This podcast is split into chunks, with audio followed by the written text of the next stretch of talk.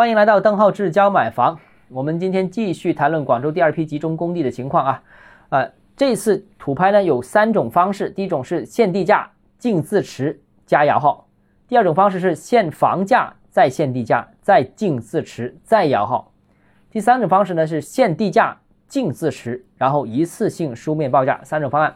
那之前备受关注的净品质这个方案在广州并没有执行，这是广州管理层务实的一个表现啊。虽然过去各地都以北京为首啊，这个采取了这个限房价、净品质这样一个政策，但是所谓的净品质的打分的内容是什么呢？就是绿色建筑啊、装配式建筑啊、超低能耗建筑等等这些，这些和普通业主发现的因为限房价所导致的质量问题是两回事儿。因为限房价，很多开发商就偷工减料，那最终出来的装修标准达不到预期，呃，施工质量也比较差。这是一般购房者所能感受到的东西，而刚才我所说到的那些，呃，净品质的打分项，都不是一般消费者能感受的东西。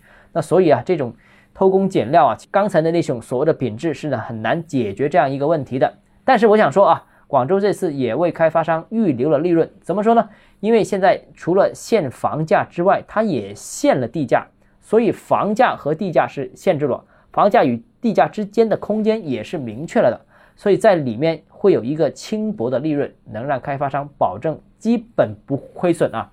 这个总比拿到了地王，然后被限价之后被迫亏损销售要来得好。所以这个政策还是在一定程度上保证了开发商的轻微利润，从而保证了不至于偷工减料。如果监管到位的话，那我相信在这个保证之下，应该还是能保证一般住房的质量的啊。还有。一点啊，就是这次地块溢价率呢是限制在百分之九到百分之十五之间。那广州房价地下双限，就像上面刚才所说的，留了一定的利润给开发商，不至于被迫偷工减料。但是如果你是一直关注楼市的话，或者会记得广州市曾经在二零零七年前后曾经推行过限价房。当年的限价房是什么呢？就是由开发商代建，然后利润控制在百分之五到百分之十之间的这些。哎，项目都是在建项目。当年的限价房是一种保障性住房，那现在的不是限价房，现在是限房价。啊，名字虽然不同，顺序调乱了，但实际上方式和结果惊人的相似啊，比较有趣。再来一个轮回，换了个名字。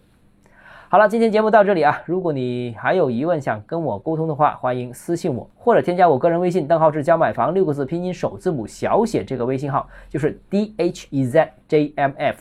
我们明天见。